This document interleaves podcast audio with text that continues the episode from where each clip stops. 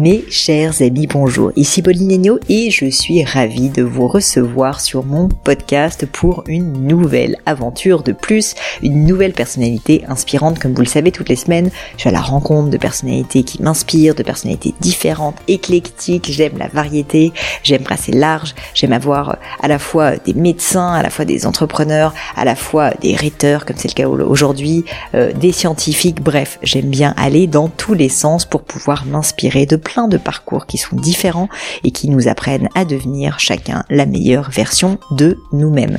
Aujourd'hui, je ne déroge pas la règle et j'ai le plaisir de recevoir sur le podcast Victor Ferry, qui est docteur, entrepreneur et youtubeur spécialiste de l'art oratoire, une passion commune. Si l'épisode vous plaît, vous pourrez retrouver d'ailleurs Victor sur sa chaîne YouTube et sur la mienne puisque nous avons également filmé cette interview et donc je n'hésite pas également à vous renvoyer si vous voulez voir la version vidéo sur euh, donc ma chaîne YouTube et puis sur celle de Victor si vous voulez en savoir plus. Il a énormément de vidéos passionnantes à son actif. Tout le monde s'est parlé mais qui sait vraiment bien s'exprimer? C'est la question que pose Victor Ferry sur sa chaîne YouTube. L'exercice est loin d'être simple et pourtant bien communiquer est une idée, une idée essentielle. C'est une compétence cruciale qui mérite qu'on s'y attelle. C'est pourquoi j'ai voulu inviter Victor sur le podcast. Durant cet épisode, on a parlé des idées reçues sur le monde de la, rhétorique, en quoi est-ce que c'est si important aujourd'hui, comment perfectionner notre usage des mots et mieux communiquer nos idées pour convaincre, pour persuader. La rhétorique est-elle un instrument de manipulation? C'est également une question qu'on s'est posée, ou encore la question de l'honnêteté.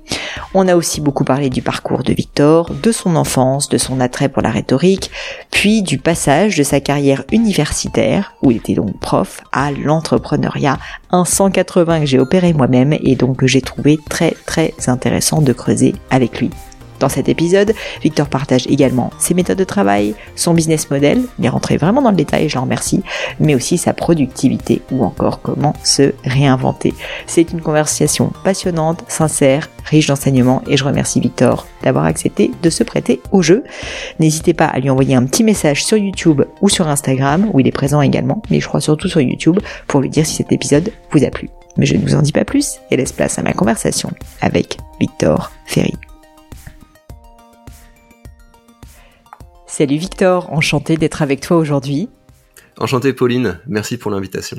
Eh ben, je suis honorée et je suis surtout surexcitée. J'ai plein de questions. j'ai beaucoup trop de questions. Tu vois, j'ai une feuille devant moi là pour les personnes qui nous regardent sur YouTube et euh, du coup, je ne sais pas si on va réussir à terminer cette interview en une heure. J'ai le temps. Ouais. Écoute, euh, si ça te va, Victor, je me suis dit qu'un truc assez rigolo, ça serait qu'on commence euh, par les idées reçues sur la rhétorique et l'art oratoire. Je pense que tu es la meilleure personne pour répondre à ça parce que tu as dû voir passer un certain nombre de choses. Et donc, je me suis fait ma petite liste et j'avais assez envie que euh, bah, je, joue le rôle de l'avocat de diable d'une certaine manière et que tu réponds. Alors, euh, la, première euh, qui revient tout le temps, c'est que on peut se dire que la rhétorique, l'art oratoire, c'est intellectuellement intéressant, mais en fait c'est que de la forme. C'est pas très utile pour la vie quotidienne. C'est quelque chose qui n'est pas euh, en fait euh, un, truc utile pour nous euh, gens lambda, on va dire, quand on n'est pas conférencier, quand on n'est pas homme politique. Qu'est-ce que tu peux dire aux personnes qui te disent ce genre de choses? Et j'imagine que c'est assez fréquent. Il y a deux choses dans ce que tu as dit. Il y a le côté c'est c'est inutile pour la pour la plupart des euh, gens. Et ça la réponse est assez simple. C'est que euh, tout ce qu'on fait dans la vie parce qu'on est quand même l'animal qui parle il faut se il faut se rappeler de ça c'est un petit peu la différence entre les entre les abeilles qui euh, qui communiquent un petit peu en dansant ou les chiens qui communiquent en aboyant. On a quand même développé cet outil qui nous permet de partager des idées complexes. Et s'il y a bien une spécificité de l'homme c'est autour de ça. C'est autour du fait qu'on a un langage qui nous permet d'accomplir de grandes choses. Donc tout ce que vous avez fait au cours de votre euh, carrière, il y a une partie qui vient du fait que vous avez développé des connaissances et des compétences qui sont utiles, mais l'autre grande partie, c'est que vous avez été capable de les valoriser. Et donc pour tout le monde, la rhétorique, c'est un outil qui permet d'augmenter notre valeur perçue par le discours. Donc pour ça, je mhm. pense que c'est quelque chose qui est utile. L'autre chose que tu as qui avait dans ta question, c'était euh, est-ce que c'est pas que de la forme? Et euh, il y a deux manières d'y répondre, c'est que la forme c'est important, parce que surtout aujourd'hui en fait où on est euh, saturé de discours et d'informations, la manière dont on va les présenter va souvent faire la différence par rapport à l'originalité des idées. Mais si on regarde plus précisément ce qu'il y a dans le dans la matière, dans la théorie rhétorique, la tout première des choses qu'on doit apprendre en rhétorique, c'est ce qu'on appelle l'invention. Et euh, l'invention, c'est précisément euh, muscler son cerveau pour être capable de produire des idées et d'être capable de les défendre euh, à l'aide d'arguments solides. Et donc l'invention, c'est des choses assez drôles. Par exemple, lister les évidences de votre domaine. Moi, si je prends les évidences au sein de mon domaine, on va avoir des choses du type la manipulation, c'est mal. Et si on commence à se dire, et si je prenais le contre-pied de ça? Pour me mm. demander, mais euh, est-ce qu'il n'y a pas une manière de se dire que la, la manipulation, euh, c'est bien, ou alors que c'est surcoté? On débouche sur des choses qui sont intéressantes. Et donc ça, ces petites mécaniques de prendre les évidences à revers, c'est un des outils qu'on peut utiliser pour produire de nouvelles idées, mais il y en a plein. Mais donc la, la première chose qu'on apprend en rhétorique, c'est ça. C'est euh, des petites gymnastiques intellectuelles qui permettent de d'abord de produire des idées, et une fois qu'on a produit une idée originale, de l'assumer et de trouver des arguments pour la défendre. Alors, je, je, tu vas voir, je vais partir dans tous les sens, c'est mon style. Je, je, suis obligée de te poser la question quand tu me dis ça. Est-ce que la rhétorique et le fait d'avoir peut-être forcé à prendre le contre-pied sur certains aspects t'a fait changer d'avis? Est-ce que ça t'est déjà arrivé de parce que tu travaillé un sujet et que tu t'es dit bah typiquement la manipulation en fait ça peut être bien parce que tu devais dans ce cadre rhétorique tu vas le travailler et finalement ça tu t'es auto convaincu quoi d'une certaine manière. Je pense que c'est pas ça la fonction je, il me semble que les valeurs qu'on a, et d'ailleurs, il y a, des études qui, s'intéressent à ça sur le fait que les, valeurs qu'on a sont en grande partie euh, héritées et que c'est quelque chose qui est, presque génétique. Donc, on, on peut pas vraiment jouer avec ça. Donc, euh, il va y avoir des gens qui vont avoir une, une certaine sensibilité, d'autres qui vont en avoir une autre. D'ailleurs, en gros, c'est euh, sensibilité de, de gauche, ça va être des choses. On va être sensible à tout ce qui est le soin, à tout ce qui est la justice, l'égalité, sensibilité de droite, c'est qu'on va être plutôt sensible à des choses comme la loyauté, la hiérarchie, le sacré. Donc c'est assez bien euh, assez bien organisé. Et avec ça on peut pas tellement jouer. Le on même si de temps en temps on peut avoir une opinion on va se dire tiens c'est pas tout à fait idiot ça. Il y a quand même une inertie qui fait qu'on va rester mm. euh, nous-mêmes. Donc c'est pas c'est pas tellement le fait que ça fait changer de euh, ça fait changer d'avis ou de ou d'identité. Par contre ça fait changer de point de vue. C'est ça qui est utile. C'est que quand on fait cet effort d'être capable de de réaliser ça que sur tout sujet non trivial euh, il va y avoir euh, deux points de vue qui sont tout aussi euh, argumentés et défendables, bah, ça permet de moins être surpris. Et donc c'est ça la fonction de ces exercices, c'est que bah, on se retrouve pas complètement désarçonné parce qu'on se disait mais je pensais pas que c'était possible de penser comme ça. C'est ça la fonction, c'est de pas se retrouver bouche bée face à une position qui nous paraît tellement loin de nous qu'elle est absurde.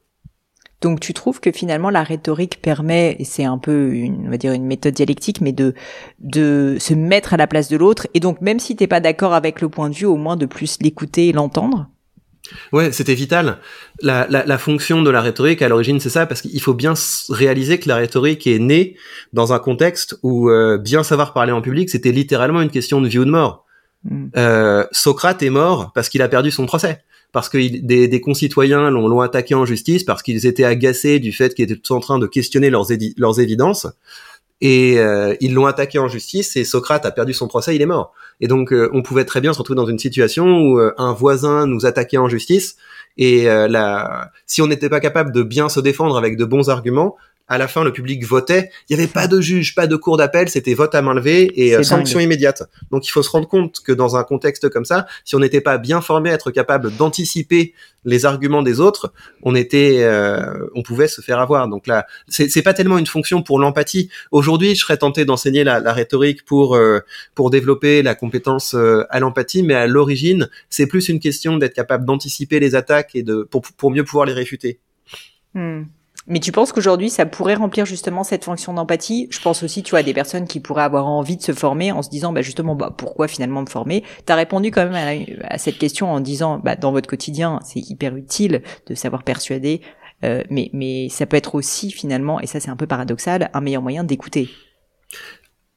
Je suis, je suis ambigu par rapport à ça parce que tu sais le euh, c'est comme ça que je l'ai enseigné à l'école. J'ai fait pas mal de donc je suis avant d'intervenir dans les entreprises, je, suis beaucoup intervenu dans les classes de différents niveaux et euh, je faisais avec les élèves des exercices qu'on appelle notamment la prosopopée et la prosopopée c'est faire un discours depuis un autre point de vue que le nôtre du type euh, quel serait le, le, discours de la ville d'Athènes si elle était assiégée, que dirait le soleil aux humains ou, ou des choses du type que dirait une mère à son fils qui part à la guerre. Et donc j'ai pas mal utilisé cet exercice pour faire des choses du type euh, voilà, faites le discours d'un, d'un, garçon de votre classe qui se fait harceler ou faites le discours de votre professeur après une dure journée. Et donc ça permet effectivement de se projeter dans une autre sensibilité le problème que j'ai avec ça, c'est que, enfin ça, je pense que tu le sais si t'as as étudié un peu les sujets business, c'est que euh, l'empathie c'est pas quelque chose qui paye énormément. C'est tu, tu te rends compte que c'est souvent les gens qui sont capables de mieux faire passer leur intérêt avant celui euh, des autres, de se laisser assez peu affecter par par l'impact de leurs décisions, qui montent le plus. Donc t'as toujours cette ambiguïté du fait tu sais que c'est bien moralement de, pousser les gens à avoir euh, plus d'empathie. Et d'un autre côté tu sais que euh, c'est comme si tu désarmais les gens. Parce que si tu es tout le temps en train de faire passer les intérêts des autres ou les besoins des autres avant les tiens tu, tu vas pas avancer euh, beaucoup. Donc je le, je le considérerais comme un des outils dont on dispose. Et après à nous de savoir si on veut l'utiliser de façon stratégique ou pour pouvoir créer du lien parce que toi, tu as observé quand tu enseignais justement que ce trop-plein d'empathie, il avait pu poser problème à tes élèves, par exemple? C'est pas tellement ça, c'est euh, plus qu'à la base, tu vas avoir des, euh, personnalités qui, qui ont plus cette euh, dimension empathique et d'autres qui l'ont moins. Et euh, l'objectif, ça va être de parvenir à, à, corriger un petit peu ça. effectivement, tu as le, tu as le bully de la classe. Il a besoin de, il a besoin de faire ce genre de choses. Il va falloir euh, surveiller. Mais tu sens dans les échanges entre les élèves que euh, après, quand tu passes à des exercices de controverse, bah celui, celui qui a moins d'empathie est plus fort, il est plus applaudi par la classe parce qu'il va oser aller un peu plus loin que les autres, etc. Donc je pense que c'est plus une question de dosage. C'est euh, les gens ont besoin de, de faire un travail d'introspection, de se demander quelles sont leurs forces et leurs faiblesses, et puis de, de pouvoir s'aligner avec ça. Hyper clair. Euh, si on revient au sujet des, des idées reçues, euh, un, un, autre sujet alors qui est paradoxal, c'est que souvent la rhétorique est perçue comme dangereuse parce que justement en fait elle peut donner le pouvoir à quelqu'un qui est bon, qui s'est exercé, qui a du talent pour faire passer des idées qui ne sont pas toujours bonnes. Alors on pense bien sûr à Hitler, etc. Mais qu'est-ce que tu réponds à ça? Il y a plusieurs choses. Donc on va on va on va attaquer direct le point Godwin de front. Donc euh, oui, mais c'est la c'est la rhétorique qui a permis à, Hitler d'arriver au, au, pouvoir. Moi, ce que je vois quand je vois le, le système d'Hitler, je vois surtout euh, un organe de propagande. Je vois des milices. Euh, je vois un système de terreur. Donc là, c'est c'est pas la rhétorique qui euh, qui est responsable de bah, du fait que Hitler a pu dominer le pays. Il y a vraiment un système et, euh, et, je pense que le système est, euh, est, plus important que le que la rhétorique. Après, on peut me dire, oui, il a, c'est parce que c'est grâce à ces rhétoriques qu'il est arrivé au pouvoir. Et donc là, on se mm. retrouve à, à, quelque chose, mais il y avait qui en face? Enfin, c'est ça l'idée aussi, c'est que euh, qu'est-ce qu'on fait? Effectivement, il y a certaines personnes qui sont capables de, de galvaniser les foules, de faire passer leurs idées avant celles des autres. On va faire quoi? On va mettre une taxe, on va réglementer pour que les personnes n'aient pas le droit d'employer telle ou telle stratégie. C'est illusoire. Donc pour moi, le point, c'est que euh, on doit être capable de s'opposer le plus efficacement possible quand on sent que des personnes sont en train de prendre le pouvoir avec des idées qui nous desservent, avec des idées qui vont pas dans notre sens. D'ailleurs, ça j'en parle dans mon livre, il y a quelque chose qui est assez intéressant. Gandhi a écrit des lettres à Hitler pour le dissuader de, euh, de mener euh, son, son, son projet. Pourquoi? Parce que Gandhi c'est quelqu'un qui avait lu Mein Kampf, Gandhi c'est quelqu'un qui avait lui aussi créé un manifeste, et euh, si Gandhi était euh, attentif au fait que euh, Hitler pouvait être un grand danger, c'est parce qu'il avait lu ses discours et parce qu'il avait des contre-discours. Alors après, l'histoire fait que, enfin, disons qu'à court terme, Hitler a gagné, mais je pense qu'à long terme, c'est plus Gandhi qui est retenu par le, par l'histoire. Mais il faut se dire que la solution, c'est ça. La solution, c'est être capable de développer une pensée, euh, être capable de la poser sur le papier et être capable de la diffuser efficacement si on sent que le monde prend une, direction qui est euh, inquiétante. C'est la seule solution. Tous les trucs du type on va essayer de réglementer l'espace de discours, ça fonctionne pas. Ça, ça fonctionne pas. Le, les idées les, plus dangereuses trouvent toujours une idée pour, euh, pour ressortir. Donc, je pense que la chose la plus raisonnable à faire, c'est de, c'est de se former pour être à la hauteur se documenter et contre-attaquer. Mhm. euh, Victor, tu as utilisé le mot manipulation tout à l'heure et je pense qu'il est souvent dans l'inconscient des gens lié justement à la rhétorique. Donc peut-être déjà en quoi est-ce que la rhétorique est ou n'est pas de la manipulation? Et puis je trouve que souvent il y a un jugement moral du coup sur tout ça. Et tu l'as dit d'ailleurs, tu as dit la manipulation c'est mal. Et puis le contre-pied c'est de dire que c'est bien, mais qui paraît complètement, euh, enfin justement euh, faux pour beaucoup d'entre nous. Est-ce que tu pourrais me élaborer là-dessus? Quel est ton point de vue? Est-ce que la rhétorique c'est de la manipulation? Est-ce que la, la manipulation c'est mal ou pas? Ouais, je pense c'est bien de commencer par euh, où se situe l'éthique dans la rhétorique en fait, quand on se forme à la rhétorique, il y a, il y a trois outils de base. Il y a effectivement le logos, donc à savoir la manière dont on est capable de produire des idées, de les structurer dans un discours, de produire des arguments convaincants. il y a le pathos. Le pathos, ça vient du fait qu'il faut distinguer convaincre et persuader. Convaincre, c'est le fait de changer l'opinion. Persuader, c'est le fait de disposer et agir. Et euh, on peut se retrouver dans une situation où une personne se dit euh, je suis d'accord avec toi mais n'agit pas en conséquence. La persuasion et l'émotion, c'est ce qui permet de, que les pensées débouchent sur des actes. Ça, c'est le pathos. Et finalement, on a l'éthos. Et l'éthos, c'est euh, l'image que l'orateur donne de lui-même. Et donc, la dimension éthique de la rhétorique, c'est ça. C'est que si vous construisez pas discours après discours l'image de quelqu'un en qui il est raisonnable d'avoir confiance, et euh, Aristote définit ça, les, les, personnes en qui on a confiance sont euh, vertueuses, elles sont bienveillantes et elles sont compétentes. La vertu, c'est notamment le fait de d'être capable d'aligner son discours et ses actes. C'est mm. ça qu'on peut exiger d'un orateur. Et d'ailleurs, quand on dit à quelqu'un, les, les, politiques font souvent ça. Vous avez dit ça, mais vous avez fait ça, donc il y a un problème. Immédiatement, l'image en prend un coup. Donc l'éthique en rhétorique, c'est ça. C'est que si vous n'êtes pas capable de vous en tenir à un certain euh, comportement, discours après discours, vous allez perdre en efficacité parce que vous allez euh, sentir l'arnaque euh, à, des kilomètres. Maintenant, si on en revient à la manipulation, la, la manipulation, c'est pas que c'est mal. C'est euh, c'est que ça peut être très nuisible pour l'éthos. Et donc c'est pour ça que je considère qu'il faut avoir une définition claire de ce qu'est la, la manipulation. La manipulation, on peut se la représenter comme un manque d'alignement entre nos objectifs et euh, ceux du public. C'est-à-dire que je vais faire un, discours et mon objectif n'est pas aligné avec celui des, des gens auxquels je m'adresse. La manipulation, c'est avoir un agenda caché. C'est euh, j'ai envie de vous emmener là. Je prétends que c'est pour telle raison, mais en vérité, mon objectif, c'est ça. Et donc, on s'éloigne de la manipulation quand on est clair sur euh, notre intérêt et sur celui du public. Ils sont pas hmm. forcément alignés. Donc, typiquement, quand on vend, quand on vend un produit, notre objectif, c'est de gagner de l'argent. Le public ne gagne pas de l'argent avec le avec le produit. Par contre, euh, si on sait que le produit est nocif, Là, ça va être de la manipulation. Alors que si on a vraiment fait l'effort de, de s'assurer que le produit qu'on mettait sur le marché était un bon produit, bah là, on n'a pas les mêmes intérêts, mais au moins, on sait qu'on n'est pas en train de pousser les gens à faire quelque chose de nuisible pour eux alors que ça nous sert. C'est ça la manipulation. C'est quand... ce que euh, tu...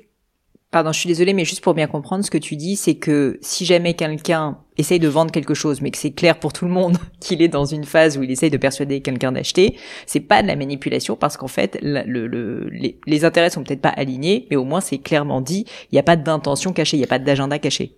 C'est ça. Pour moi, la manipulation, c'est ça. C'est le. Il y a, y a, deux critères. C'est c'est mieux d'avoir tes intérêts qui sont alignés avec le public, mais au moins, il ne faut pas avoir de d'agenda caché.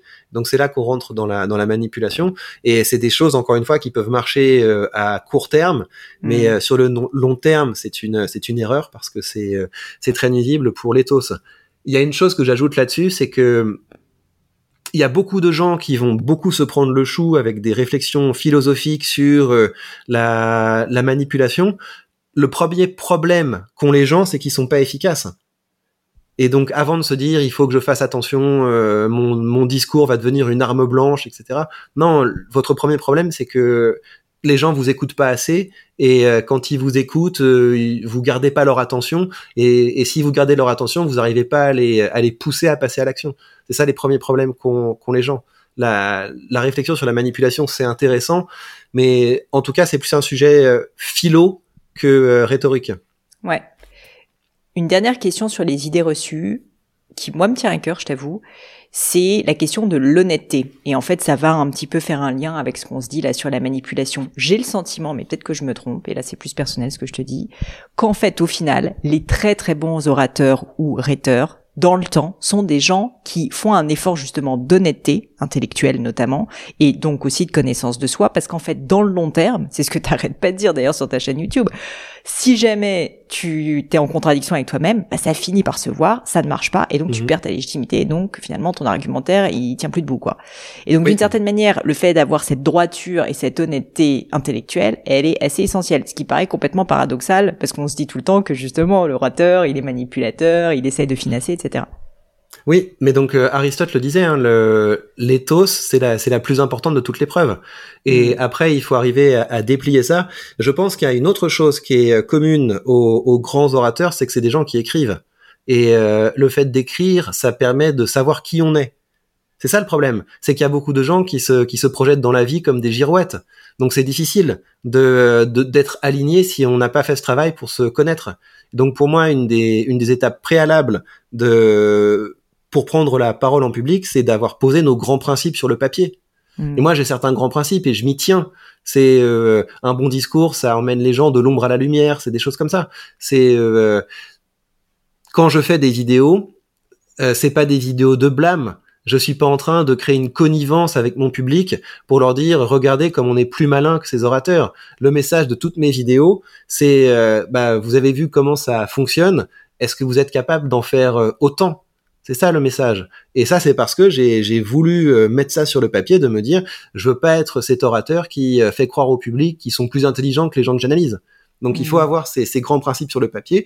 Ces grands principes, c'est certaines lignes rouges qu'on se qu'on se tient à ne pas franchir discours après discours. Et donc c'est ça qui fait qu'on est de qu'on devient de, de, grands orateurs. Et donc si tu prends les, les De Gaulle, les Churchill qu'on peut considérer comme de grands orateurs, ils ont écrit des livres avec leurs pensées sur le papier. Donc c'est. Et puis ils avaient des valeurs euh, très claires. Oui. Donc pour moi c'est le plus important. Est-ce que Victor t'accepterait, c'est un peu personnel, donc si tu veux pas, il y a pas de souci, mais t'accepterais de nous partager un peu plus justement les valeurs qui comptent pour toi, ou en tout cas celles que tu essayes de transmettre au travers de, ta chaîne, de ton livre, de tous les contenus que tu, crées? C'est beaucoup des choses autour de ça. Hein. Euh, c'est c'est beaucoup des choses autour du fait que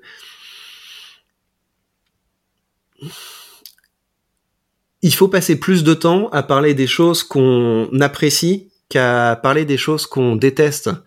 C'est, quelque chose qui m'avait frappé à l'époque où je donnais des euh, où je donnais des formations euh, un peu partout en Belgique euh, et notamment dans des coins un peu reculés. Une fois, j'avais donné une formation dans une dans une école, c'est, l'équivalent de STAPS. Donc c'est des des élèves qui sont qui se forment pour devenir prof de sport. Mm. Et euh, c'était autant autant à Bruxelles, c'était euh, c'était très homogène culturellement dans le sens où j'allais que dans des classes avec des Marocains. Autant là, c'était des classes avec euh, que des blancs. Et les discours desquels, les, discours sur lesquels ils voulaient ils voulaient parler, c'était des choses du type on veut nous voler Noël. C'était ça à l'époque les choses qui leur qui leur faisaient peur, c'est qu'il y avait beaucoup de choses. Le marché de Noël avait été renommé plaisir d'hiver pour être plus inclusif.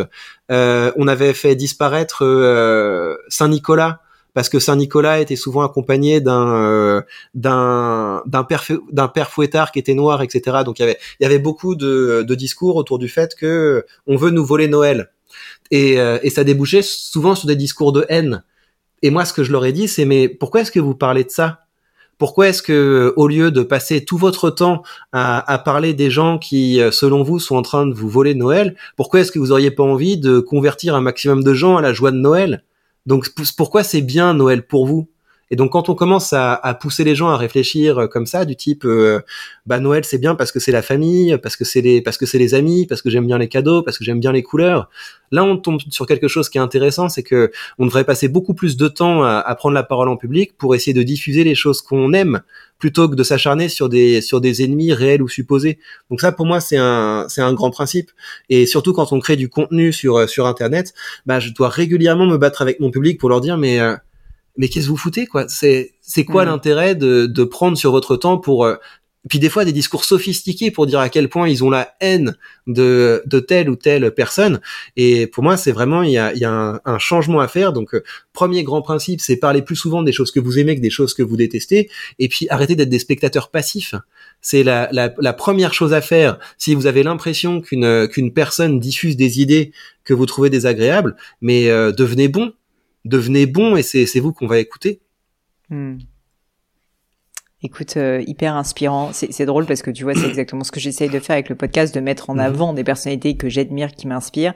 Parce que j'avoue qu'en à force de regarder les médias notamment, on se dit souvent qu'en fait on ne on n'entend que des mauvaises nouvelles. Donc avoir euh, de temps en temps un petit peu de beau et de bien, ça fait quand même bien plaisir. Il y a un problème supplémentaire là-dessus et je, vu que c'est une, une émission de rhétorique, je pense que ça vaut la peine dans euh, de, de l'aborder. Je me suis demandé pourquoi est-ce que le, la plupart des orateurs qui, qui émergent, et j'en ai, j'en ai analysé beaucoup sur ma chaîne, ce sont des orateurs qui euh, ont, discours, ont des discours qui nous font passer un moment désagréable. Sont des, sont des discours qui euh, nous choquent, qui nous hérissent. Et là, il y a vraiment une différence fondamentale entre la, entre la rhétorique contemporaine et la, et la rhétorique antique. C'est que aujourd'hui, si tu veux faire un cours de rhétorique honnête, efficace, tu dois apprendre aux gens comment capter et maintenir l'attention. C'est ça les compétences euh, fondamentales. Et c'est lié non seulement bah, au fait qu'il y a un biais de négativité, il y a des, algorithmes qui récompensent euh, le clic sans, trop de regard pour la qualité du contenu. Alors que quand tu lis un discours antique, si vous voulez lire des, discours antiques, tapez sur Google canon alexandrin. Canon alexandrin, c'est le top orateur de l'Antiquité. Donc ça va vous donner, bah, selon les euh, selon les auteurs du premier siècle, les, plus grands orateurs qui les ont précédés, c'est euh, Lysias, c'est Démosthène. Et donc quand on lit ces discours, il y a quelque chose qui nous frappe immédiatement, c'est la considération que les gens ont leur public. Et la considération que les gens ont leur public, ça se manifeste par par certaines choses du type le discours est construit il y a un véritable, il y a un véritable chemin intellectuel. On prend le temps de prendre la main du public pour pouvoir l'intéresser euh, au sujet. On va ensuite euh, s'assurer que nos discours soient appuyés sur des preuves solides, parce qu'on respecte l'intelligence du public. Ensuite, on va l'accompagner vers la délibération. Et pourquoi on les respecte? Parce que à la fin, le public prend une décision. Donc le public sont acteurs, ce sont des pairs. Alors que le public aujourd'hui, on ne s'adresse à lui quand euh, quand que c'est une des gens qui sont là pour cliquer. Donc on s'en fiche en fait, on n'a pas besoin de les respecter, on n'a pas besoin de les prendre pour quelque chose de plus que euh, juste un doigt qui va qui va cliquer. Et donc c'est pour ça qu'on va beaucoup plus régulièrement taper euh, sur leur euh, sur leur passion triste et sur et c'est comme ça qu'on se retrouve à consommer beaucoup de contenu qui nous énerve, qui nous agace mmh. avec des gens qui qui nous respectent pas. Et il faut changer ça. Et la et la manière dont, dont on change ça, c'est en, en enlevant le bruit, en se focalisant sur un domaine du savoir qui nous euh, passionne. Et une fois qu'on a des choses à apporter au monde, là, on commence à se former à la rhétorique et à, diffuser ça. Mais la base, c'est d'avoir une, expertise dans un domaine euh, particulier. Et donc, ce, contraste est frappant. Un, mm. orateur antique se permettrait jamais de d'être aussi euh, vulgaire et que ce que qu'on peut voir aujourd'hui. Ouais, et puis de parler de choses aussi qui sont assez peu maîtrisées. Mm-hmm. Si on, change de, de, topic, de sujet, euh, Victor, j'aimerais, même si je veux respecter bien sûr euh, ta vie personnelle, euh, apprendre à te connaître un peu mieux. Et si tu l'acceptes, je veux bien que tu me parles plus du petit Victor, de comment était ta famille, ton enfance, où t'as grandi, pour qu'on comprenne, pour t'expliquer le fond de ma pensée, en fait, comment est-ce que d'une certaine manière, on se met à s'intéresser à la rhétorique et donc comprendre si c'est que t'es né dans une famille où en fait c'était quelque chose euh, qui était déjà là, est-ce que tu as eu un déclic à un moment donné, qu'est-ce qui s'est passé? Je pense que c'était déjà là parce que le euh, j'ai grandi dans en fait ce qui, est paradoxal c'est que j'ai grandi dans un coin craignos mais avec des parents qui étaient intellectuels tu sais. J'ai grandi à Mantes-la-Jolie donc c'est vraiment la banlieue parisienne pas pas très sympa. Et euh, j'ai fait j'ai fait mes classes là dans le public donc ça veut dire que j'ai vraiment euh, enfin je vois ce que c'est la banlieue quoi. Et euh, mes parents sont, ont des professions intellectuelles. Mon, mon, père est professeur et ma mère est ma mère est psy. Donc j'avais ce contraste entre euh, un, un, milieu scolaire où tu sais les, euh, enfin je me souviens de trucs où là quand, quand les gens te demandent t'écoutes quoi comme musique, euh, enfin mon père il écoutait les, variations Goldberg, enfin c'est on, on, écoutait des on, écoutait de la musique et quand tu dis j'écoute de la musique classique, on, bah, les gens se rigolent quoi, ils disent ouais mais non faut écouter du rap, du rail etc. Pourquoi t'aimes ça? Parce que c'est bien écrit. Les gens te répondent mais il y a pas de parole. Enfin tu vois c'est vraiment un, un contraste assez euh, assez important et donc j'avais ce contraste entre bah, le, un collège et un lycée où tu dois essayer de survivre parce que déjà t'es blanc et c'était pas c'était pas le, le, délire et, euh, et tu viens d'un milieu qui est plutôt bourgeois Et donc, à côté de ça, mes parents essayaient toujours de nous hisser, de nous emmener au musée, de nous dire mais il y, a, y a autre chose. Un jour, vous allez sortir de là, il y aura une, il y aura une autre vie. Et euh, donc c'est pour ça que j'ai pu être intéressé à des euh, à des choses du type la, la littérature, la culture, la, la musique. Et donc je suis allé vers des euh, vers des études plus généralistes et que j'avais la capacité de le faire. Après, pourquoi la pourquoi la rhétorique? En fait, moi, j'étais passionné par le euh, par le monde des idées, et je pense que je m'y suis, je me suis réfugié dans le monde des idées parce que euh, ce que j'avais autour de moi était vraiment désagréable. Ça craignait hein, vraiment, tu sais, t'avais des, euh, des, c'était un, un, univers un peu carcéral, tu sais, où dans la dans, dans la cour de récré, tu vas avoir des des cercles qui se forment, et si tu passes dans le cercle, les gens se, te sautent dessus pour te taper, tu vois. Enfin, des trucs à mmh. délirants. et donc tu, tu grandis là-dedans.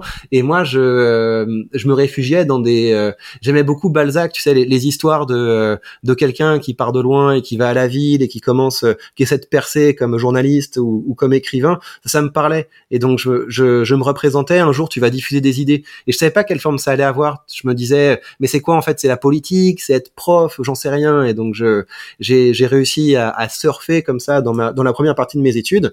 J'étais un élève moyen, mais qui s'en, qui s'en sortait. Après, j'ai fait une licence d'histoire parce que je me disais, euh, c'est pas ce que j'ai envie de faire, mais ça ferme pas de porte. T'avais pas de vocation à l'époque, c'est-à-dire que tu, tu savais pas ce que tu voulais faire.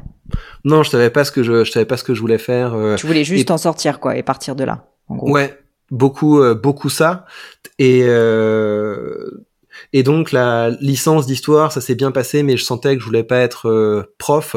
Et après, je suis allé en Belgique pour faire une formation plus interdisciplinaire, parce que je me disais, le, en fait, toi, ce que t'aimes, c'est la politique et la science politique. Donc j'ai pris une formation avec à la fois du droit, de la science politique, de la, euh, de l'histoire, de l'économie. Et dans cette formation, j'ai trouvé une, j'avais un cours de rhétorique. Et c'est là que je me suis dit, mais en fait, c'est ça c'est ça qui t'intéresse. Parce que là tu es vraiment à la croisée de euh, du monde euh, littéraire parce que un bon discours c'est un discours qui se qui se rapproche de la littérature. Et d'un autre côté la finalité c'est pas c'est pas juste que ce soit joli c'est que ça ait un impact.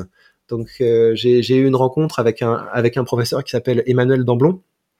C'est une dame qui a ensuite dirigé ma thèse. Et on s'est bien entendu parce que pour faire une thèse il faut qu'il y ait quelque chose comme ça. C'est-à-dire que j'ai fait mon mémoire avec elle, et au bout d'un moment, si tu veux faire une thèse, il faut que le, ton directeur se dise, bah, je crois en toi, et donc je vais déposer un dossier pour que tu puisses passer à l'étape euh, suivante. Donc c'est c'est comme ça que ça s'est passé, c'est qu'on s'est euh, on s'est bien entendu et, une fois qu'on commence à travailler sur un sujet qui nous plaît, on redouble d'efforts. Et donc je suis, je suis passé d'un élève euh, moyen à major de promo parce que je parce que je voulais vraiment ouais travailler dur parce que ça me, pour le coup, ça me passionnait, c'était, euh, c'était bien aligné. Et après, il y a eu toute une suite du, euh, du parcours où, euh, enfin, c'est compliqué pour déposer des dossiers. Il faut, il faut publier des articles. Il faut, et donc j'ai eu une période où j'ai, où j'ai trouvé un job pour pouvoir, où je travaillais le jour et je, et je publiais, et je travaillais le, le soir pour avoir des bah, pour avoir les meilleures notes possibles et pour avoir le meilleur dossier possible et après bah, je suis rentré dans la dans la carrière universitaire j'y ai passé dix ans et euh, après nouvelle transition euh, vers l'entrepreneuriat. On va en parler aussi. juste pour terminer sur le sujet de, de cette découverte de la rhétorique, est-ce que tu penses que ton passé et notamment euh, peut-être la, volonté de prendre une revanche vis-à-vis de personnes qui étaient pas agressive, mais voilà, qui, qui était difficile, tu l'as dit, c'est quelque chose qui a joué justement dans ta fascination pour la rhétorique, parce que finalement, c'est un peu aussi euh, une manière de se battre, mais verbalement quand même, la rhétorique. Se battre pour ses idées, faire avancer les choses. Est-ce que tu penses que ça a contribué, ou en fait, je me tape un délire métaphysique, et en fait, pas du tout? Je sais pas, mais il y a des choses autour de... Euh, il y, a, y a des choses autour de l'orgueil qui a un moteur, en fait, chez moi, beaucoup, du type euh, Ah, vous m'avez sous-estimé, vous allez voir » Et je sais pas trop d'où ça vient, mais c'est parce que enfin je peux pas dire que j'étais une victime tu vois au collège et au lycée c'est juste que tu te bats c'est euh, régulièrement tu dois te battre. Donc c'était pas tellement un sujet du type je prends une une une revanche parce que les les coups que je devais mettre je les ai mis à l'époque. C'est plus j'ai toujours senti le décalage en fait de que t'es censé euh, avec la avec la famille euh, une, famille qui a un, qui a un niveau normal t'es censé être au top tu pars tu pars de vraiment euh, très très bas. Après je l'ai senti quand j'ai fait la transition de Mantes-la-Jolie à Paris où tu te retrouves vraiment avec pour le coup des gens qui sont bah c'est un télo riche alors que nous c'était plutôt un télo pauvre. Et donc tu vois la tu vois la différence. Et là effectivement je me disais mais pourquoi je suis pas au, pourquoi je suis pas au top du top? Il y a il y a aucune raison et euh, ouais, je sais pas, j'ai toujours eu envie de, de travailler dur pour pouvoir euh, pour pouvoir être en haut. Et mais je sais pas pourquoi. Si, si je devais réfléchir, c'est juste un, un de mes drives quoi. J'ai envie de j'ai envie d'aller euh, tout au bout. Parce que quand je le rationalise, je me dis mais euh, enfin tu vois, ça existe pas quelqu'un qui est dix fois plus intelligent que toi. As, tu peux avoir des gens qui sont 10% plus intelligents que toi, 20% plus intelligents que toi, mais mais dix fois plus intelligent que toi, ça n'existe pas, alors que tu as des écarts de richesse qui sont, euh, qui sont de, de ce niveau-là. Donc c'est pourquoi pas toi Tu sais, je, je, me, je me raconte souvent des choses comme ça, mais je sais pas d'où ça vient. Ce que je sais, c'est qu'il y a un moment où j'ai dû euh, où j'ai dû euh, vraiment combattre les toutes les idées, je dirais socialistes avec lesquelles j'ai grandi, parce que en fait, quand tu fais tes études en ZEP, euh, tes profs sont d'extrême gauche parce que c'est souvent les, les, seuls qui ont qui ont besoin d'aller là. Et donc c'est des gens très bien, mais ça veut dire que le, les, les idées que tu as, c'est euh, c'est des idées du type, euh, t'auras pas vraiment de de possibilité de t'en sortir euh, en dehors de l'État ou en dehors de la répartition des richesses. Et donc il y a un moment, j'ai dû vraiment me, me battre contre ça pour pouvoir euh, bah, pour pouvoir travailler plus dur, pour pouvoir m'arracher, pour pouvoir devenir devenir entrepreneur. Donc là, je, je sais que j'ai dû me, me, battre aussi contre ce, contre ce genre de choses, mais... Euh, et quand tu dis se battre contre ce genre de choses, tu veux dire euh, vis-à-vis de toi-même, parce qu'en fait, tu avais été tellement baigné là-dedans que ça t'avait euh, influencé? Ouais. ouais, ouais, il y avait, il y avait une vraie influence parce que je me, je me souviens que euh, il y avait une époque où je, le, le job que j'avais trouvé pour payer mes études, c'était de distribuer des flyers dans la rue. Et donc pendant que je, pendant que je faisais ça, j'écoutais des, euh, je m'étais dit, tu dois apprendre l'anglais si tu veux être, euh, si tu veux devenir bon. Et donc j'écoutais la BBC, j'écoutais les podcasts de la BBC, les podcasts business, ça s'appelait quoi, BBC News, Business Daily, ce genre de choses. Et, mmh. et quand j'écoutais ça, je me souviens que ça me faisait violence parce que je me disais, mais c'est quoi ces mecs quoi? Il y a, y a pas hmm. que le business dans la vie, ils sont complètement fous. Je disais The Economist aussi, et je me disais mais c'est qui ces gens? Ils sont ils, sont complètement flingués. Donc euh, je je sais que j'ai eu un, un, vrai conflit pendant pendant un moment pour euh, pour pouvoir pour pouvoir sortir de euh, tu vas être prof et ça suffira quoi. J'ai dû me dire mais non mais il faut il faut que tu comprennes qui sont ces gens qui sont capables de de, de gagner de l'argent. Ça veut dire quoi faire du business? Donc il y a eu un, un travail autour de ça. Ouais. Et alors, qu'est-ce qui fait justement que tu décides de quitter la fonction publique, puisque c'est le cas si j'ai bien compris, pour devenir euh, entrepreneur? Est-ce que là aussi tu peux me parler du cheminement, enfin tu vois, mental? C'est que t'as pas le choix. En fait, le, le monde, le monde universitaire, t'as, t'as c'est une pyramide, tu vois, où euh, au début tu chopes un, une bourse pour faire une thèse. Euh, ensuite, ça, il y a un écrémage et tu peux avoir une bourse pour euh, pour pouvoir être chercheur post-doctorant. Et en fait, ce qui se passe, c'est que tu euh, tu dois à chaque fois, c'est des contrats courts. Donc tu dois à chaque fois retrouver le, le petit stage à l'étranger, le petit truc, etc. pour avoir un CV suffisamment important pour pouvoir euh, aspirer au, au poste de prof. Moi, ce que j'ai pas bien fait dans ma ce que j'ai pas bien fait pendant ma carrière de chercheur, c'est que euh, j'ai pas du tout fait de networking. Et le networking, c'est quelque chose qui est important. Il faut que tu sois, il faut que tu sois dans les petits papiers, des gens qui sont dans les commissions, etc. Ouais, c'est assez euh, politique en réalité. Absolument. Et moi, je suis très indépendant. Enfin, dans le sens où euh, j'aspire à la vraiment à ça. C'est je je me planquais pendant les pauses déjeuner pour pouvoir manger tout seul et, et écouter mes trucs de mon côté. Enfin, c'est vraiment à ce point-là, quoi. J'ai vraiment une grosse difficulté à, à, être dans les dans les cérémonies euh, sociales. Et donc ce qui fait que j'ai je me disais et c'est con en fait de se dire ça je me disais l'excellence va te sauver donc ça veut dire que je me mettais dans mon bureau, je bossais à fond pour publier plus que les autres, travailler plus que les autres, faire plus d'horaires que les autres, etc. Donc je me suis construit un bon dossier qui m'a permis ensuite bah, de faire un post-doctorat assez prestigieux à Oxford. Et puis après, j'ai refait un post-doctorat dans mon université. Donc j'ai commencé à, créer un gros CV. J'ai, j'ai rédigé ma thèse en trois ans. Je l'ai publié chez un bon éditeur, etc. Donc je me suis vraiment bien, bien débrouillé. Mais à la fin de ce, de ce parcours, je me suis retrouvé face aux commissions qui était censé déterminer si je pouvais devenir euh, prof titulaire ou pas. Et donc la réponse était vous avez un bon dossier, mais on a d'autres personnes à faire passer avant. Et ça a coïncidé avec une période où j'allais devenir papa.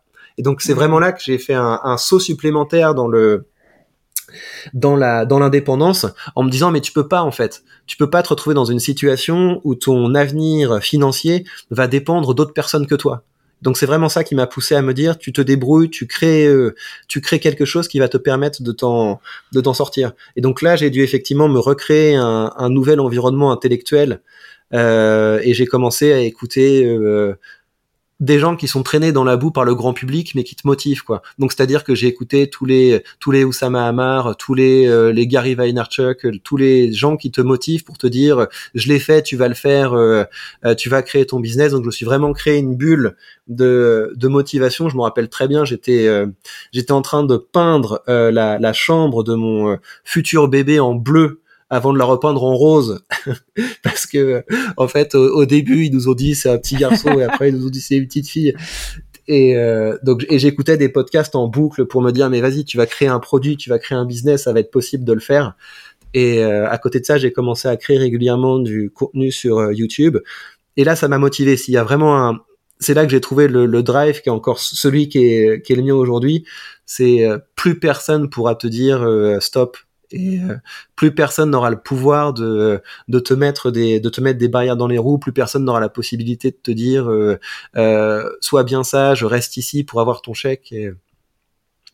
après c'est honnêtement si j'ai euh, si j'ai été capable de créer quelque chose c'est beaucoup aussi grâce au bagage universitaire. Donc je je cracherai jamais sur le sur l'université, sur le sur la sur la professeure que j'ai eue. C'est euh, les les compétences que tu acquiers quand tu fais une thèse et après quand tu fais de la recherche, c'est c'est fondamental pour être capable après d'avoir un, un business dans l'infoprenariat. Non, mais si je me permets une mini analyse à deux balles, mais je pense quand même qu'elle est plutôt juste, tu me diras ce que t'en penses, c'est qu'en fait, ce qui a fait aussi ta différenciation, c'est ça. C'est que des gens qui essayent d'être des orateurs à la Gary Vaynerchuk, il y en a beaucoup, qui essayent, ou à la Osama, mais en fait, ce qui a fait ta différence, c'est justement que tu viens d'un milieu universitaire et que tu as justement tout ce bagage qui fait que tu avais quelque chose de très différent à apporter. On sait bien que YouTube c'est hyper compétitif, mais des professeurs de rhétorique sur YouTube, il y en a quand même pas des masses. Donc euh, mm. c'est ça aussi qui fait la différence. Gary Vaynerchuk, il a sa, son histoire, Osama la sienne et aussi du coup ils ont leur différenciation.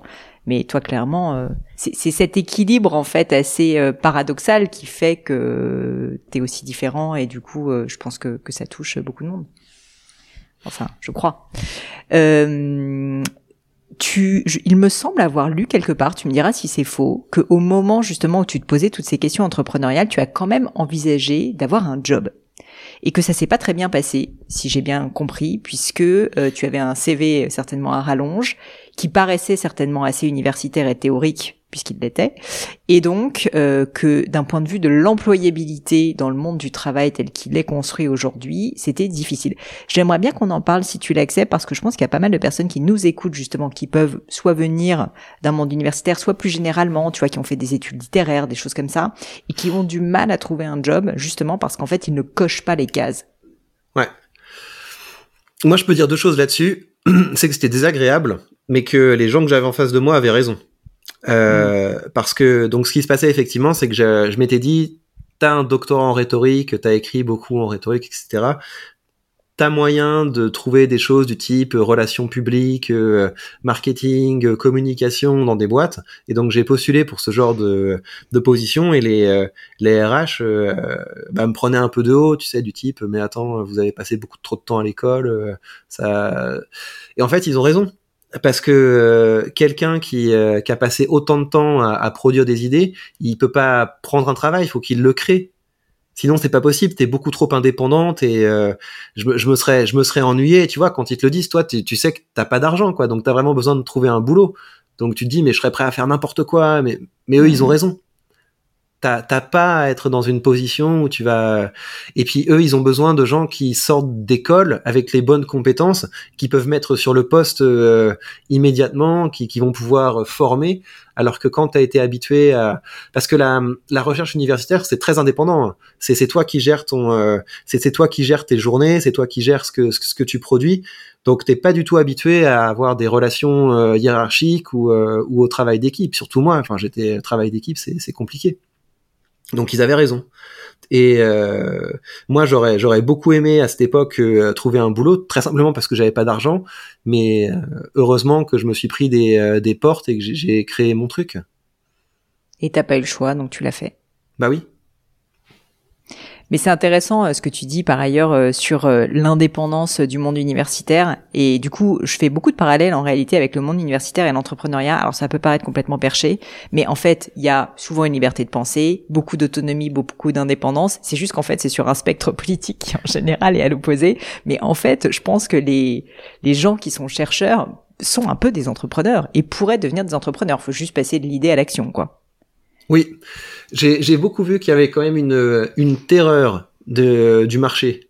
Il y, a, il y a, vraiment une, une, terreur du marché quand on est dans le monde universitaire parce que alors que pourtant c'est hyper compétitif. Hein. C'est quand, bah quand tu veux quand, quand, tu veux choper les dossiers, quand tu veux quand tu veux avoir le, les bonnes citations sur tes articles, être publié dans les bonnes revues, c'est une c'est une vraie belle compète. Hein. Mais euh, la transition est difficile. La, la, transition est difficile parce qu'encore une fois, il faut, euh, il faut changer de, euh, il faut changer de rapport sur le monde, mettre la valeur à un autre niveau parce que quand t'es, euh, quand t'es universitaire, t'as as des réflexions du type personne, personne le lira, mais au moins c'est bien. Alors que, que quand t'es entrepreneur, tu peux pas faire des trucs comme ça.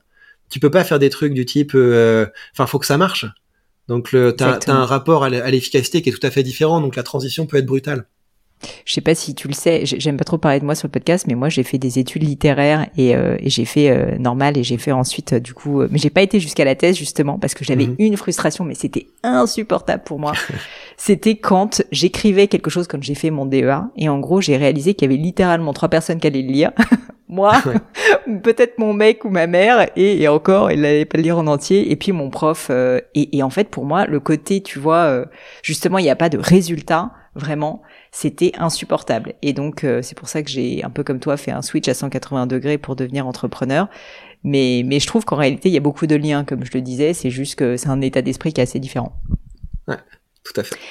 Toi qui es entrepreneur maintenant, euh, il y en a beaucoup qui nous écoutent. Euh, quels sont les plus gros challenges que tu as pu vivre depuis que tu as créé la boîte? Ça fait combien de temps officiellement que maintenant tu, tu as ton compte? Euh, Pouh, ça fait longtemps. Je sais pas si c'est euh, 6-7 ans? 6-7 ans, peut-être. Il euh, faudrait que je regarde dans les statuts, mais euh, en fait, j'ai commencé à j'ai commencé à me rapprocher de quelque chose de d'indépendant pendant mon post-doctorat. Euh, parce que j'avais euh, j'avais fait un truc de petit malin, c'est que j'avais besoin de récolter des données pour faire des euh, pour certaines de mes études et des données en fait sur les, les performances d'individus dans certains exercices de rhétorique, faire des comparaisons.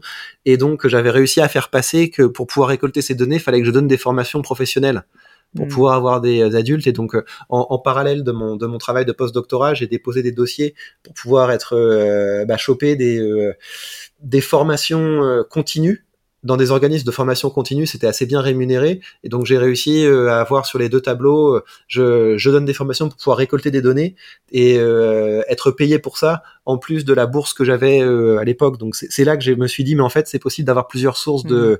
revenus. Pour ce qui est des difficultés, il y a l'administration. Ça, c'est un truc. j'ai un bon, un bon comptable, hein, mais mais moi, ça me met des sueurs froides. Enfin, vraiment, hein, c'est la, c'est, c'est nos ennemis, quoi. Vraiment, autant, autant avant, quand t'es, euh, quand tu bosses en entreprise, t'es, euh, c'est la hiérarchie, c'est ton patron, mais euh, là, des fois, t'as l'impression d'être, de bosser pour l'État, quoi. Donc, c'est, c'est assez, assez désagréable. Euh, et puis t'as l'impression qu'il y a une espèce de d'opacité euh, qui fait que quand tu comprends pas en fait, et puis t'as l'impression que si tu demandes quelque chose, euh, on va ah, te, on va te sortir, ouais ouais, on, va te sortir 15 trucs que t'avais pas vu, un règlement de machin. Donc c'est ouais, ça pour moi c'est une, une grosse difficulté d'être d'être à l'aise avec ça.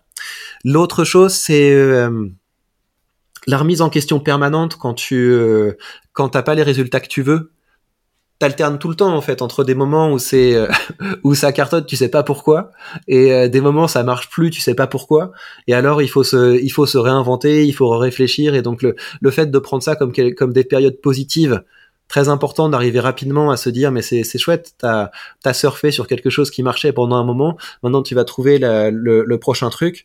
Donc ces moments-là de, de, remise en question sont euh, peuvent être peuvent être difficiles. Il y a un autre truc. Euh, donc j'ai deux petits enfants donc ça veut dire que j'ai des, je j'essaie de les voir un maximum. Donc j'ai des, j'ai des horaires du type, euh, bah voilà, des horaires de papa, 9h, 9h, 17h. et, euh, et des fois il y a des moments où tu te dis, tu perds face à la concurrence quoi. Les, euh, les, les gens qui sont en mode YOLO, j'ai pas d'enfants, pas de vie de famille, je peux faire absolument ce que je veux. Il y a des fois tu te dis quand même je pense qu'il faut pas, il faut pas se laisser happer par ça, parce que en vrai, je pense que le temps de travail où on est vraiment productif et efficace, c'est pas extensible à 100%. Donc, euh, tu, peux être tout à fait compétitif et efficace en faisant, euh, en travaillant 4, 5, 6 heures par jour, mais en, en travaillant euh, à fond. Donc, la difficulté, en fait, c'est de se dire, euh, surtout pas rejeter le truc sur euh, ouais, mais ce serait plus facile si t'avais pas d'enfant ou pas de famille, parce que c'est quand même ridicule de se dire ça, et se dire rapidement, euh, non, mais en fait, tu vas réorganiser le temps de travail que t'as pour te focaliser sur ce qui fonctionne le plus et être le, être le plus efficace. Donc, arriver toujours à se blâmer soi et pas les autres. Pour moi, c'est quelque chose qui est très important quand mmh. on est dans, dans ces parcours d'entrepreneur. Prendre la responsabilité. Euh, Est-ce que tu acceptes, Victor, avant qu'on passe à mon crible, de parler un peu euh, plus de ton business model? Euh, Parce que je pense qu'il y a beaucoup de personnes qui nous écoutent, qui se disent, mais en fait, euh, quelqu'un comme Victor, qui est YouTuber, finalement, comment est-ce qu'il gagne de l'argent? Tu sais, pour beaucoup de monde, c'est assez opaque. Et donc euh, là, j'ai un podcast qui est quand même assez business. Je veux pas que tu dises des choses que tu n'as pas envie de dire, mais juste qu'on comprenne en gros concrètement quelles sont tes différentes sources de revenus, comment justement tu as pu travailler ça pour pour bah, réussir à à vivre de cette activité depuis 7 ans maintenant T'as deux grandes euh, entrées, portes d'entrée dans mon business. T'as des gens qui regardent mes vidéos et qui se disent euh, j'ai besoin de ce gars. Donc ça, c'est des gens qui vont me contacter directement par euh, par téléphone, par email, soit pour des formations dans leurs entreprises, des formations, séminaires, entreprises, institutions, soit pour du coaching individuel donc ça, c'est les gens qui, euh, qui, aiment bien ce que je fais, ça fait écho et donc ils me contactent directement. Et sinon, c'est un tunnel classique. Donc ça veut dire que les, euh, les gens qui veulent euh, en apprendre plus sur la rhétorique peuvent recevoir des articles que j'envoie dans leur boîte mail. Et ces articles partagent des, des formations qui sont... et donc en général, la manière dont je le fais, c'est que je, je trouve un thème pour le mois j'essaie de passer un cap dans cette dimension de la rhétorique. Et une fois que j'ai récolté suffisamment de choses, j'ai de la matière pour écrire un article original et pour euh, vendre une formation derrière. Donc hmm. c'est. Euh, Donc tu as à la fois du B2B et du B2C. Ouais. Et aujourd'hui, quelle est la répartition à peu près entre les deux? Tu dirais que c'est 50-50 ou c'est Non, c'est quand même plus les formations en ligne qui euh, qui fonctionnent. Les euh, les, les en fait les séminaires en gros c'est peut-être euh, une fois tous les deux mois, je vais donner un séminaire, mais ça fait quand même une grosse rentrée d'argent. Donc c'est euh, ouais. c'est c'est comme ça que ça marche. Et à côté, j'ai un j'ai créé une chaîne euh, YouTube Finance et là qui commence à prendre un peu de à prendre un peu d'ampleur. Et sur cette chaîne YouTube Finance, ce qui marche, c'est c'est l'affiliation. Donc le, le, hmm. fait de promouvoir euh, des, certains investissements, de promouvoir un courtier, euh, ce, ce, genre de choses, et ça, ça rapporte pas mal, surtout que c'est des euh, c'est petit en proportion du, du chiffre d'affaires, mais la, ça, ça, dégage un vrai gros salaire en fait la, la chaîne business. Et j'ai dû créer une autre entreprise associée à cette chaîne business parce que c'est assez différent du premier business model. Mais voilà, ce qui m'a beaucoup aidé, c'est récemment la, la, la, chose qui a fait la différence, c'est de d'apprendre à faire du contenu plus rapidement. M'a mm. beaucoup aidé de, de commencer à, à, à, créer du contenu plus rapidement parce qu'il y a quand même eu un changement dans les algorithmes de YouTube qui font que euh, c'est les chaînes de news qui marchent maintenant, en tout cas dans ma thématique. Donc surtout les news du type je réagis à la, au dernier scandale sans apporter de valeur, tout le monde se fait euh, happer là-dedans. Et euh, moi, ma chaîne YouTube est classée dans cette catégorie-là, mais qui réagit moins vite. parce que je prends du temps pour faire mes analyses, faire mon ah travail, etc. Et donc tu te retrouves en fait euh, à parler d'un sujet qui a été traité 15 fois, Euh, et euh, même si tu as fait un travail, en fait, ils s'en fichent les algorithmes. Donc le, là maintenant, je dois réorienter ma création de contenu pour euh, faire quelque chose de beaucoup plus réactif. Mais je pense que je vais être capable de, euh, de battre les chaînes de news parce qu'avec mon bagage, je suis capable de faire des réactions à chaud et qui apportent de la valeur. Donc je suis en train de recréer un cycle de création de contenu où ce que je fais, c'est que je me forme un maximum sur ma discipline pour avoir des choses à chaud euh, de plus en plus pertinentes à dire, et tout le travail de fond, la valeur, ça va dans les articles et dans la formation. Hmm, hyper intéressant, hyper intéressant de voir justement que entre guillemets même toi, tu te réinventes et que tu t'adaptes hyper rapidement en fait à ce qui se passe. Ah ouais, constamment. En fait, mais en fait c'est ça, c'est que quand quand tu commences à voir que des euh, des gens euh, font autant de vues que toi mais euh, qui passe 30 euh, minutes sur la vidéo alors que alors que t'as passé trois jours dessus, tu vois, c'est pas possible. Et donc au début, j'ai réussi en fait à gagner beaucoup de productivité avec ChatGPT parce que quand même, je suis passé de vidéos qui prenaient euh, trois jours à faire à des vidéos qui prennent trois matinées et après à des vidéos qui prennent deux matinées à une demi-journée.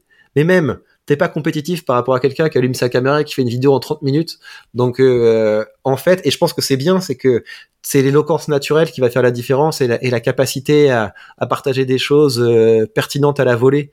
Surtout que c'est beaucoup moins disruptable que euh, que du contenu que du contenu préparé parce qu'en fait maintenant le contenu préparé ça peut être préparé par une IA donc maintenant il faut être sur la balle et mmh. être compétent quand on est sur la balle Ouais, et puis l'accumulation de tes années d'expérience, en fait, euh, là, c'est le meilleur moyen si tu veux de les valoriser, quoi. Ouais, tout à fait. Si t'acceptes, Victor, on va passer à mon crible maintenant. C'est des questions un peu euh, philosophiques sur la vie, tu vas voir. Euh, la première, c'est est-ce que dans ta vie, tu as vécu un grand échec dont tu pourrais me parler, qui est un peu ton échec favori, si je puis dire, parce qu'il t'a appris quelque chose, et je veux bien que tu nous parles justement de ce que tu en as tiré comme enseignement. Ouais, j'aurais rêvé d'aller à Sciences Po. C'était vraiment le truc qui me faisait qui me faisait rêver quand j'étais euh, quand j'étais au collège, lycée. Et puis tu sais quand j'allais à Paris, moi j'allais souvent au musée d'Orsay, c'est euh, j'aimais beaucoup ce coin et tu vois que pas loin de ça, t'as as Sciences Po, tu te dis tu vois les gens qui sortent de là, ils sont hmm. ils sont en costard et tout, ils sont bien coiffés alors que toi t'es un peu un, un, pouilleux de banlieue et euh, je me disais mais j'ai envie d'être comme ces gens quoi. Et, et surtout tu vois qu'ils ont tu connais le nom de leur prof parce que leurs mm. profs sont des ministres, des trucs comme le, séduisant Dominique Strauss-Kahn. Quand, quand je repense, tu vois, ça fait marrer. Et, euh, et donc, euh, tu, tu vois ce monde et tu te dis, j'ai envie d'en être et j'avais tellement pas le niveau, tu sais, de, de pouvoir euh, de pouvoir passer un concours, me préparer pour pouvoir rentrer là-dedans. J'étais vraiment à des années-lumière d'être euh, d'être capable de bah, d'intégrer ce genre d'école. Et euh, ça a été un peu dur pendant une période, tu sais, quand après quand je me suis retrouvé à Paris et que j'ai fréquenté ces milieux-là, et tu tu sens, je sentais toujours les gens, putain, eux ils sont à Sciences Po, qu'est-ce que ça doit être cool leur vie. Ah ouais, tiens là, je vais faire mon mon Erasmus à Shanghai ou je sais pas quoi. Tu te dis ouais les gars ils sont ils sont bien. Et euh, la leçon que j'en tire, c'est qu'en fait, la vie c'est long. C'est que il y a, y a des choses que tu peux. Euh, T'as l'impression que c'est euh, l'échec de ta vie et que tu arriveras jamais à le, à le rattraper. Mais euh, la vie c'est long. Il y a tellement moyen de, de se remettre à niveau et, et de dépasser le, le stade que, que tu aurais pu avoir si tu avais pris le chemin, la voie royale c'est il y a toujours moyen de rebondir, de se de se réinventer.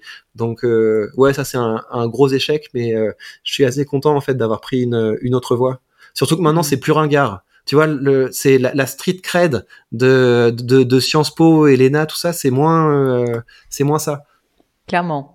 Clairement, c'est beaucoup plus cool d'être euh, un YouTuber qui cartonne que d'être passé par Sciences Po. Surtout que franchement, pour avoir moi fait passer pas mal de concours, c'est quand même vachement une question de méthodologie. Et donc, si t'as les bons profs et que t'es dans les bons lycées, comme quoi c'est quand même beaucoup un truc aussi de milieu social malgré tout, c'est quand même nettement plus simple que si jamais tu dois réinventer la roue toi-même, quoi. Donc, c'est pas une question d'intelligence ou quoi, c'est une question sincèrement de d'être au bon endroit aussi. Hein. je l'ai senti, j'étais loin de tout. Euh, S'il y avait quelque chose qui était à refaire, qu'est-ce que tu referais différemment?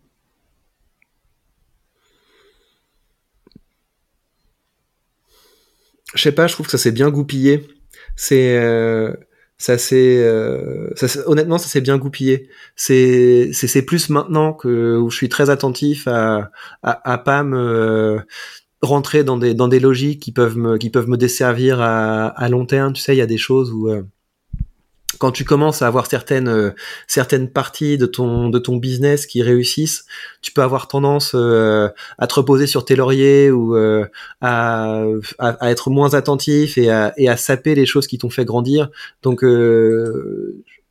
j'ai j'ai pas de regrets, j'ai pas de remords, mais je suis j'essaie d'être très vigilant sur les les choses qui qui peuvent mal tourner aujourd'hui. Je pense que tu as raison, pas parce que j'ai vu quoi que ce soit, mais parce que pour moi faire ça depuis 12 ans, le, la nécessité de se réinventer est, est, perpétuelle. Et donc, comme tu disais, ce qui est terrible, c'est que tu, dès que tu deviens machinal, c'est le début de la fin. Et donc, très très important de toujours être sur le qui-vive, ce qui est assez fatigant, mais c'est mhm. aussi ça qui est passionnant. Euh, Qu'est-ce que tu trouves beau? Qu'est-ce que tu trouves beau, soit au sens physique, soit au sens métaphorique?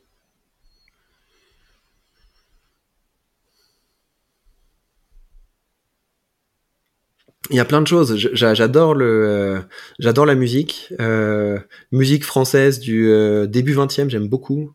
Euh, j'aime, euh, j'aime beaucoup Debussy, Ravel. c'est des choses qui me parlent parce que c'est de la musique qui est narrative, colorée. C'est des choses qui me, qui me parlent. J'aime beaucoup l'impressionnisme. j'aime beaucoup les grands romans. En fait, tout, les, toutes les choses qui sont restées, qui ont été, qui ont été sélectionnées par l'histoire, c'est beau il faut il faut les garder parce que ça a touché des euh, donc la culture classique ça me ça me plaît les euh, les grands discours. Château de la Loire je trouve que c'est dingue qu'on ait réussi euh, à, à, créer des choses comme ça. Donc tout le patrimoine ça me plaît moi le patrimoine culturel les ça me touche en fait toutes les fois où où les gens sont allés au-delà de l'utile. C'est c'est-à-dire mmh. c'est pas juste une baraque quoi c'est on va faire un château et ça ça me parle et euh, quand les gens, justement, cette, cette, euh, cette espèce de euh, d'aspiration qu'ont les qu'ont les humains à partager de la bah, de la beauté, ça me ça me touche. J'aime j'aime bien ça et j'ai enfin j'essaie de la reconnaître dans dans autant de domaines possibles. Merci. À l'inverse, est-ce qu'il y a quelque chose qui t'irrite, un comportement, des choses que tu peux observer? Qu'est-ce qui t'irrite? Les gens qui relativent le beau. ça m'agace beaucoup. Le, je, ça, ça m'agace en fait parce que tu sais, l'humain, l'humain est capable de, de tout rationaliser. Donc on, on, peut tout à fait se dire euh, une paire de chaussettes scotchées au mur, c'est beau, tu vois. Donc ça, ça m'agace. C'est parce que je comprends tellement le délire qu'ils font. Tu sais, parce que quand t'as fait des études, quand t'as fait des études littéraires, une thèse, que t'as fréquenté vraiment les milieux intellectuels, t'as déjà ressenti des trucs comme ça t'as déjà fait cet effort intellectuel de, de, te forcer de trouver euh, beau quelque chose qui était complètement con, mais en fait c'est une impasse. Faut, hmm. faut, faut, faut, pas faire ça. Le, faut, faut pas renoncer. Euh, c'est trop facile en fait. C'est trop facile de, de donner euh, une connerie à des intellectuels en leur disant trouver ça beau parce qu'ils vont réussir. Il y a, rien de plus facile que ça. Alors être capable de, créer quelque chose de beau, sachant que quand, tu essaies de créer quelque chose de beau, bah tu t'engages et c'est peut-être un peu plus naïf parce que vu qu'on est quand même une espèce maintenant qui commence à avoir tellement de couches de culture qu'on peut faire de l'ironie sur tout. Voilà, je pense qu'il faut respecter le, les, gens qui essaient de, renouveler des, des, formes artistiques euh, classiques et euh, le snobisme m'agace. Très clair, j'aime beaucoup. Je te remercie parce que j'y avais pas pensé en ces termes, mais c'est vrai que créer du beau, ça, ça, ça, nécessite souvent une certaine naïveté, en tout cas de se montrer vulnérable. Ouais. Et de l'assumer. Est-ce qu'il y a, est-ce qu'il y a, euh, est-ce qu'il y a une maxime ou une citation qui te parle particulièrement, peut-être que tu te répètes, qui t'a aidé à des moments dans ta vie euh, où tu avais besoin de motivation, de discipline? Ouais. Tu pourrais nous parler. Ne cite pas devient citable ne cite pas devient citable. Alors, est-ce que tu peux m'expliquer? Ouais, justement, le c'était à l'époque où je voyais des euh, beaucoup sur Instagram, tu sais, les colombes avec des euh, avec des citations inspirantes. Hmm. Je me disais, mais arrêtez les gars, euh, arrêtez de, de reproduire éternellement les les des pensées qui ont été produites par d'autres dites-vous, euh, c'est moi qui vais créer mon effet euh, waouh. Donc euh, vous avez une idée, il y a une idée qui vous touche, poussez-vous à la formuler d'une manière où les autres auront envie de vous citer. Parce que ce que vous faites quand vous citez quelqu'un d'autre, vous êtes en train de vous êtes en train de dire ouais, il a été capable de formuler ça tellement mieux que moi que je m'incline. Respectez-vous, ne citez pas, devenez citable. J'aime beaucoup. Encore euh, deux, trois questions. Est-ce que tu une croyance qui est controversée? C'est-à-dire que globalement, tu constates que le monde autour de toi n'est pas d'accord. Alors ça pourrait être que la rhétorique euh, n'est pas inutile, n'est pas vaine, évidemment, mais je veux bien qu'on essaye d'en avoir une autre.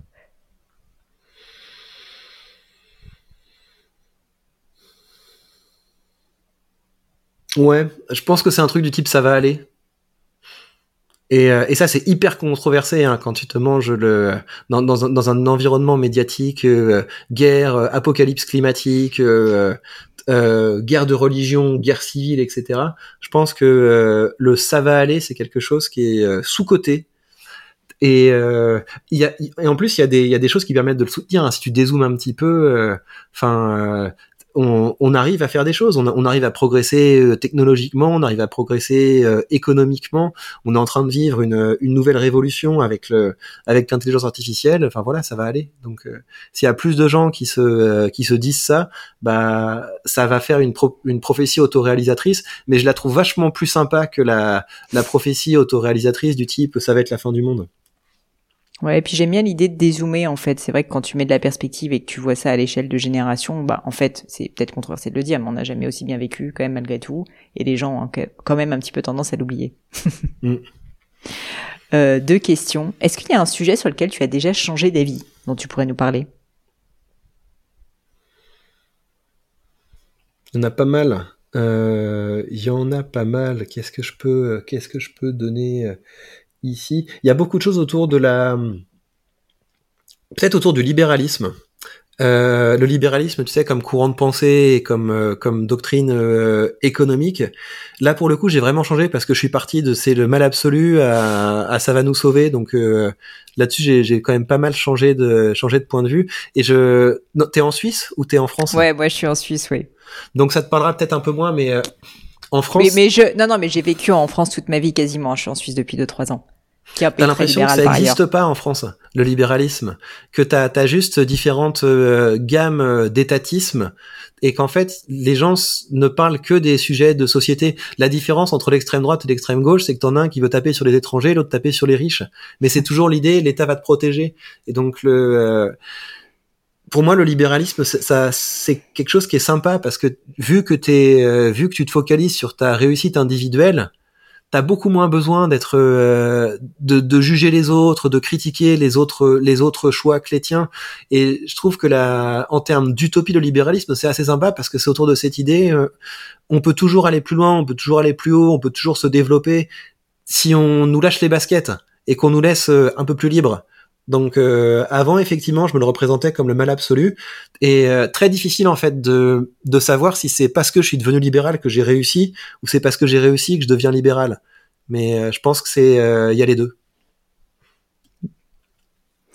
Dernière question pour toi, je pense qu'elle va te parler en tant que littéraire. Est-ce qu'il y a un ou des livres qui t'ont particulièrement marqué, qui ont peut-être changé justement ta manière de réfléchir, qui t'ont transformé, dont tu pourrais nous parler? Les classiques sont tous bien, hein. vraiment. Les, euh, les classiques sont bien. Si c'est resté, c'est que c'est bien. Donc il faut les lire. C'est, euh, il faut lire euh, Balzac, il faut lire Zola, il faut lire Victor Hugo, il faut lire Maupassant. puis même aller dans les autres types de formes, formes littéraires. Edgar Poe, c'est vachement bien pour apprendre le suspense. et aujourd'hui, je suis pas mal dans les polars les euh, je, regarde les euh, les, les il y en a qui sont vachement bien il y en a un qui s'appelle je suis Pilgrim qui est qui est impressionnant de narration et de de complexité. Et si vous voulez un polar quelque chose qui mêle polar et rhétorique il faut lire Imperium. C'est vachement bien sur l'ascension de Cicéron. D'accord. Euh, c'est Robert Harris qui a écrit ça. Super bien. C'est, ça va être à la fois intéressant parce que vous allez, ça rentre dans la théorie rhétorique, mais c'est vraiment sur comment un, Cicéron, c'est pas un aristocrate, c'est pas un noble, c'était juste un, avocat. Et euh, comment il a réussi à se hisser aux plus hautes fonctions? Parce qu'il a défié euh, dans des procès les, euh, les plus grands de, Rome. Donc c'est à la fois un thriller, un polar, et c'est lisez ça. En termes de classiques, tu pourrais nous donner deux trois bouquins qui t'ont particulièrement marqué? Tu parlais de Balzac, Zola. Moi j'aime bien l'idiot de Dostoïevski. C'est mm. en, en, termes de classique, je trouve ça très bien parce que tu comprends pas pourquoi il est idiot c'est ça qui est assez drôle, c'est que autant les romans français ils sont vraiment psychologiques où on va te, on va, on va beaucoup te détailler la, la, psychologie du personnage, autant dans les romans russes c'est souvent saisi de l'extérieur, c'est-à-dire que tu dois essayer de te faire une, une idée de ce que le gars a dans la tête de par les réactions des gens qui sont autour. Donc je trouve que c'est assez intéressant parce que tu lis le livre et tu te dis mais non mais en fait le gars il est gentil, il est pas, il est pas idiot et euh, c'est assez intéressant comme, euh, comme lecture. Victor, un grand merci pour ton temps. Euh, merci d'avoir répondu à toutes mes questions les plus farfelues. Euh, si jamais les personnes qui nous écoutent veulent te suivre, donc ils vont sur YouTube. T'es sur Insta aussi, si je me trompe pas, Instagram. Ouais, mais j'arrive, j'ai beaucoup de mal avec le, euh, avec ce média. Donc, si vous voulez me suivre, il faut, il faut suivre ma, ma chaîne YouTube, c'est le mieux. Et euh, vous pas présent sur LinkedIn pour le coup, si je me Si, je suis sur LinkedIn. d'accord. Mais, c'est pareil en fait. Le LinkedIn, j'aime quand même assez bien parce que la, la forme écrite me, me, parle. Mais oui, tout à fait, je suis sur LinkedIn. D'accord. Et, euh, et est-ce que tu peux nous donner euh, en quelques mots euh, des détails quand même sur ton livre euh, dont on a peu parlé, t'en as parlé rapidement en filigrane, mais pour les personnes qui nous écoutent, j'en parlerai en introduction, mais qui pourraient être intéressées à l'idée de poursuivre la conversation à distance avec toi ben, il vaut la peine parce que ça va vraiment vous emmener dans toutes les étapes de, de ce qui fera de vous un, un grand orateur. On part de l'invention, donc euh, comment on produit des idées plus originales et, aussi ce dont on a parlé. Comment on s'assure de pas être une, euh, une feuille qui, euh, qui va voguer au gré du vent des tendances et, et construire une image désastreuse sur le long terme. Donc on prend vraiment le temps dans ce livre de, de s'assurer que vous avez une pensée structurée des principes et des choses à partager. Ensuite, il y a le travail sur comment on change les idées en des discours qui ont des impacts. Donc on travaille sur les sur les bons plans de discours et euh, sur le style. Donc comment est-ce qu'on est capable de rendre certaines de nos idées euh, mémorables et euh, remarquables? Et il y a une partie sur la persuasion. Donc c'est une fois qu'on a été capable de passer notre message dans une forme efficace, comment est-ce qu'on convertit en étant capable de d'appuyer sur les bons boutons? Disponible dans toutes les librairies et puis sur internet bien sûr également. Même sur Amazon vous allez le trouver ouais. Incroyable, je mettrai le lien. Victor, un grand merci. Euh, j'espère de tout cœur que tu vas réussir, mais j'en suis sûre, je n'ai pas de doute, à continuer à nous émerveiller et puis à te renouveler sur ta chaîne YouTube et sur tes différents médias. C'est très inspirant. Moi, je te suis depuis un moment et donc j'étais particulièrement ravie d'avoir cette interview. Merci à toi d'avoir accepté. Merci Pauline. Au revoir à tous. Bye bye les amis, c'est la fin de cet épisode, mais avant de vous quitter, quelques détails en plus. D'abord pour toutes les infos sur le podcast et cet épisode, ça se passe sur polinegno.com, vous aurez tout promis, juré. Aussi, si vous souhaitez me contacter pour me poser des questions, me proposer de nouveaux invités, eh bien n'hésitez pas à le faire directement sur LinkedIn, Instagram ou YouTube, je vous attends. Enfin, encore mille merci de m'avoir écouté jusqu'ici, j'espère de tout cœur que ça vous a plu et je vous dis à très vite pour un nouvel épisode.